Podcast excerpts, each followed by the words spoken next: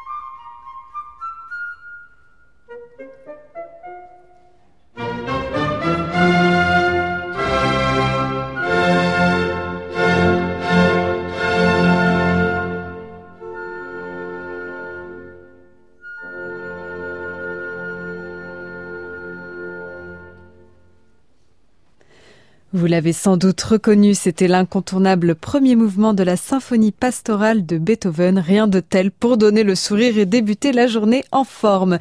Yevgeny Mravinsky était à la tête de l'orchestre philharmonique de Leningrad. Redescendons un instant au bas de la montagne, au bord d'un lac autrichien. Pendant l'année, Gustave Mahler est retenu à Vienne par son poste de directeur à l'opéra. Mais l'été, place à la composition et au bon air de la montagne. Et oui, figurez-vous que Mahler se fait même construire une cabane à composer en pleine nature. En 1894, il s'installe à Steinbach am Attersee et c'est là que naissent ses deuxième, troisième et quatrième symphonies. Puis, il prend ses quartiers au bord du lac Wörthersee. Une troisième cabane suivra face aux Dolomites. Face à de tels paysages, pas étonnant que ses œuvres soient teintées de couleurs champêtres, en particulier sa troisième symphonie. À ce propos, Malheur aurait déclaré à son disciple Bruno Walter Ne regardez pas le paysage, il est tout entier dans ma symphonie. C'est ce que nous allons vérifier tout de suite dans son deuxième mouvement.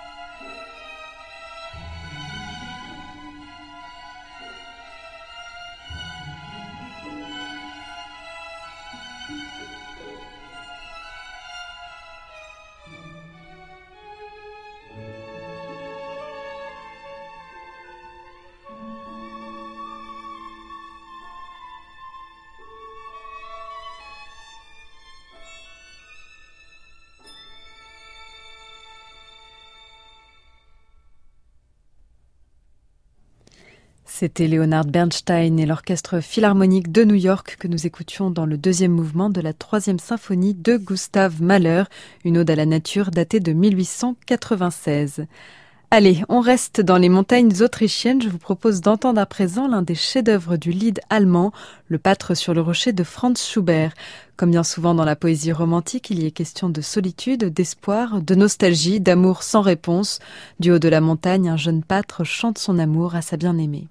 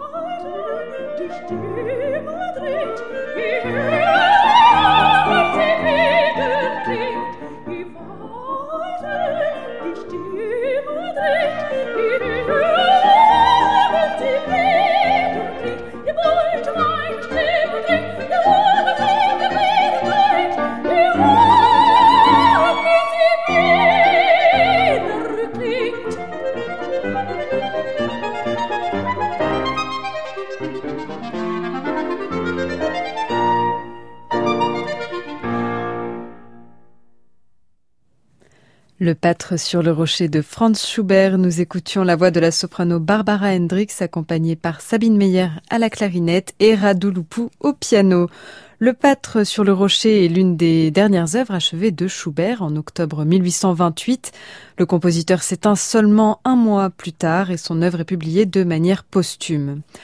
On entend ici donc une clarinette converser avec le chant. Dans Auf dem Strome, sur la rivière, Schubert faisait déjà intervenir un troisième instrument aux côtés de la voix et du piano, un corps. Auf dem Strome est un très beau mais malheureusement on n'entendra pas ce matin, mais je vous encourage chaleureusement à l'écouter si vous en avez l'occasion. Musique au vert, Charlotte Londruchandès, France Musique. Allez, on se décale un peu à l'ouest. Notre randonnée se poursuit dans les montagnes bavaroises. Le ciel se gâte, la tempête gronde soudain. On écoute la fin de la symphonie alpestre de Richard Strauss.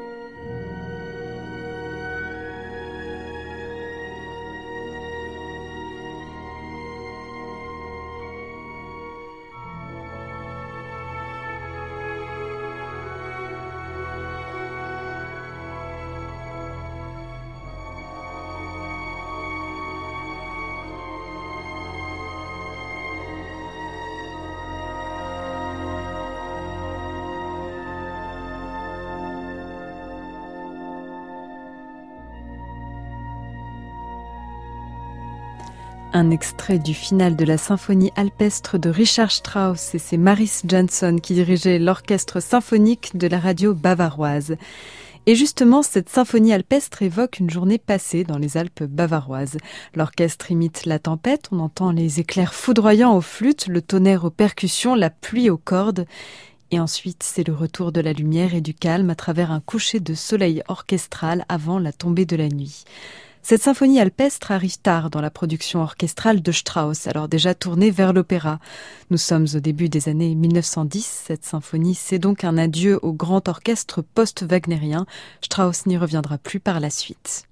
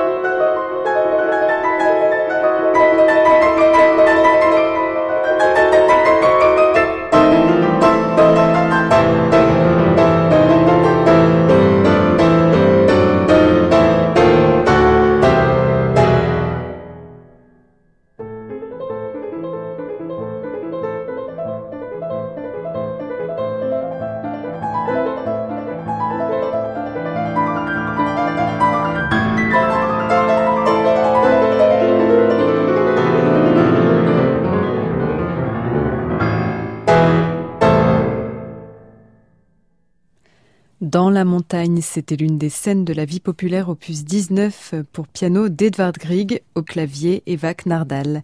Une pièce donc qui s'inspire d'une chanson folklorique norvégienne qui a d'ailleurs séduit un autre compositeur, un certain Édouard Lalo.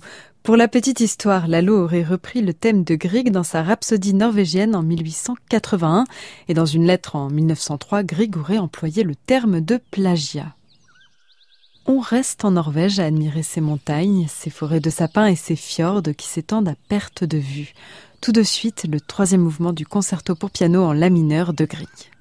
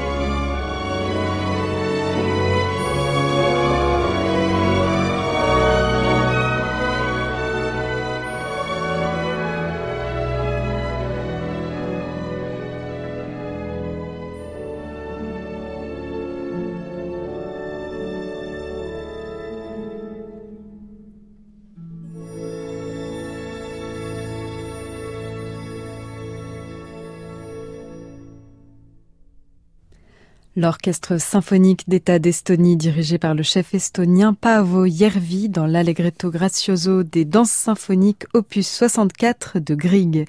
Et juste avant Grieg également, c'était le troisième mouvement de son concerto pour piano en la mineur sous les doigts de la pianiste Alice Saraot et Esa-Pekka Salonen, l'orchestre symphonique de la radio bavaroise. Une œuvre composée alors que Grieg n'a que 25 ans. Dans son concerto, il s'éloigne de la musique allemande et de ses années d'études à Leipzig. Il se laisse au contraire guider par la musique de sa Norvège natale. Et c'est ce qui plaît au public dès sa création à Copenhague en avril 1869. Dans son troisième mouvement, par exemple, on retrouve des rythmes de Halling et de Spring Dance, qui sont de danse norvégienne. Musique au vert, Charlotte Londruchandès, France Musique. France Musique, nous sommes ensemble jusqu'à 11h pour une randonnée musicale en montagne. Direction les États-Unis à présent. Autre style, autres paysages musicaux. On se laisse bercer par l'Appalachian Spring, le printemps dans les Appalaches d'Aaron Copland.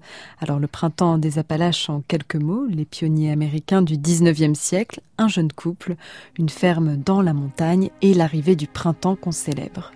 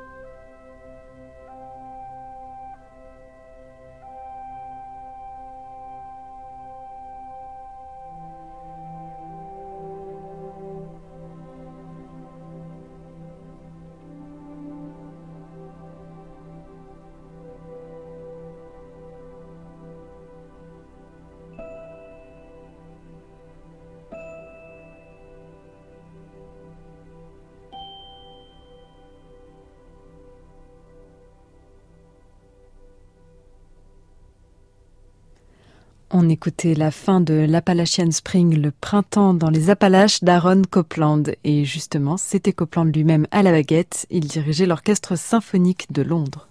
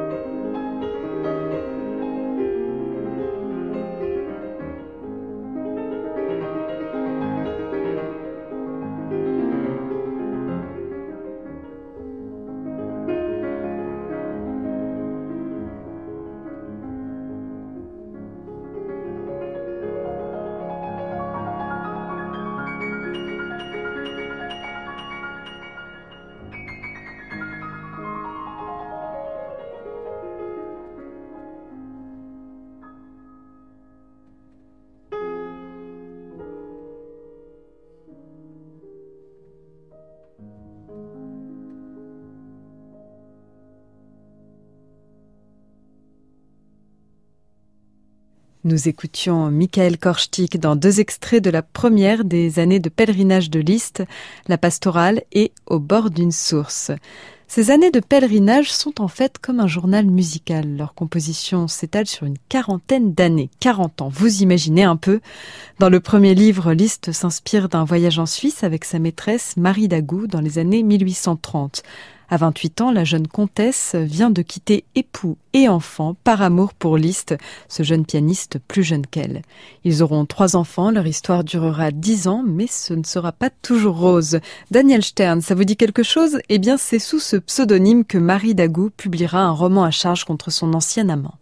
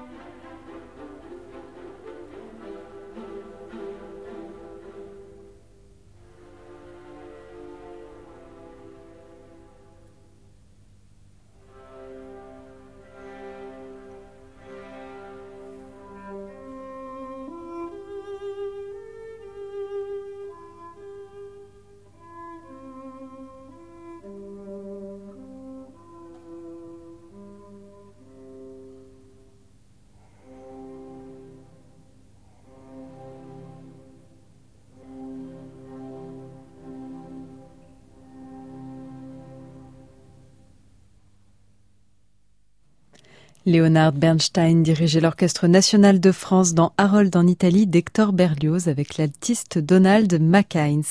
On écoutait la marche des pèlerins et la sérénade d'un montagnard des Abruzes à sa bien-aimée. Une très belle version proposée par le label Warner Classic et rééditée cette année dans un coffret consacré à Bernstein qui s'appelle An American in Paris. Coffret dont nous avons beaucoup parlé cette année sur France Musique et dont nous sommes d'ailleurs partenaires. Musique au vert Charlotte Landru-Chandès, France Musique.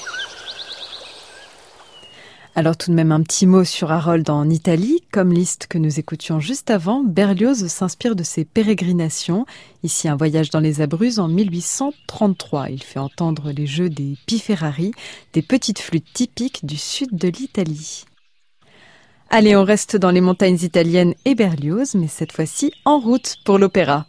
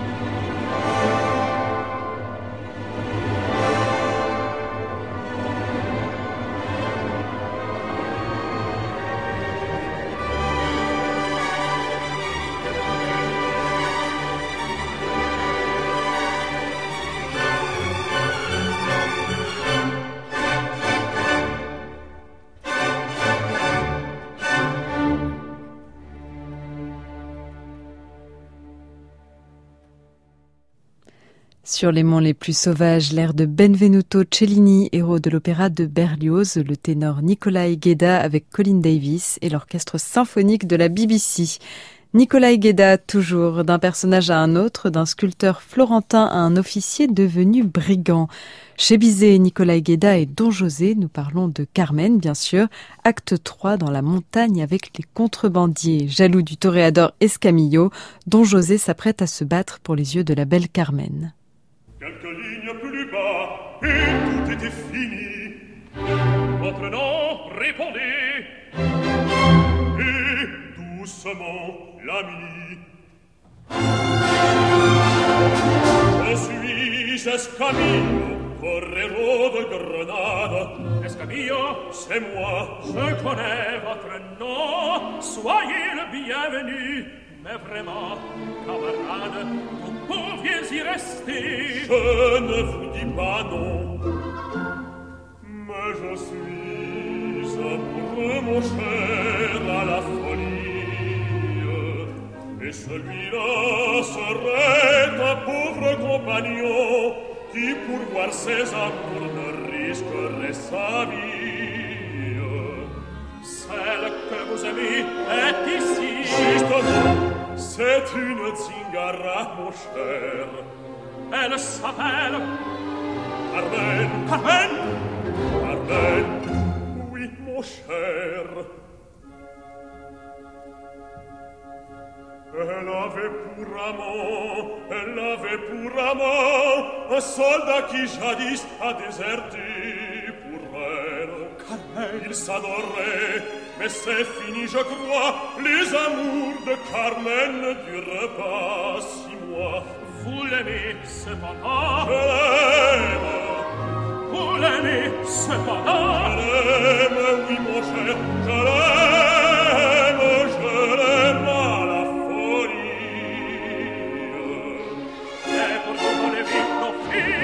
de bohème Savez-vous bien hey! Soit opéra, soit opéra! Et que le prix se paye à coup de navaha À coup de navaha, prenez-vous Le discours est très net. Ce déserteur, ce beau soldat qu'elle aime Ou du moins qu'elle aimait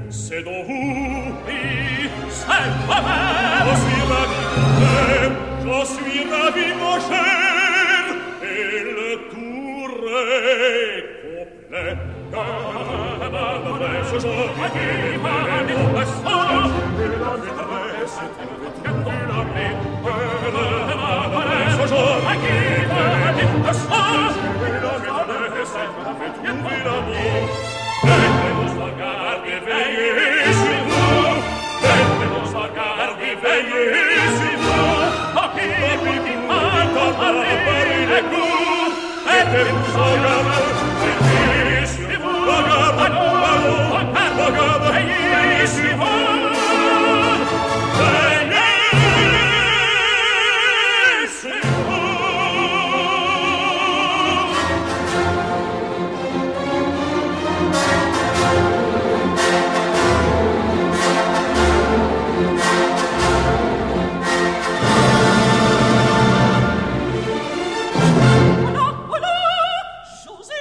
Un duo mordant, Nicolas Gueda dans le rôle de Don José et Ernest Blanc dans celui du toréador Escamillo. On écoutait leur duo à l'acte 3 de Carmen de Bizet. L'Orchestre national de la radiodiffusion française était dirigé par Thomas Beecham. Et pour terminer à nouveau de la musique française avec Vincent Dindy et sa symphonie sur un chant montagnard français.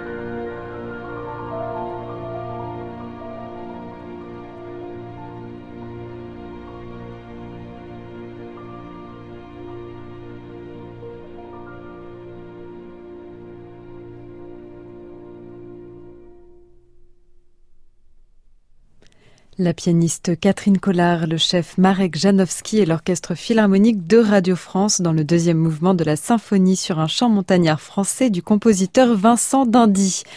C'est déjà la fin de notre émission. Merci à Adrien Roch à la réalisation, Stéphane Touvenin à la technique et Jean-René Bonissant pour la page internet de notre émission.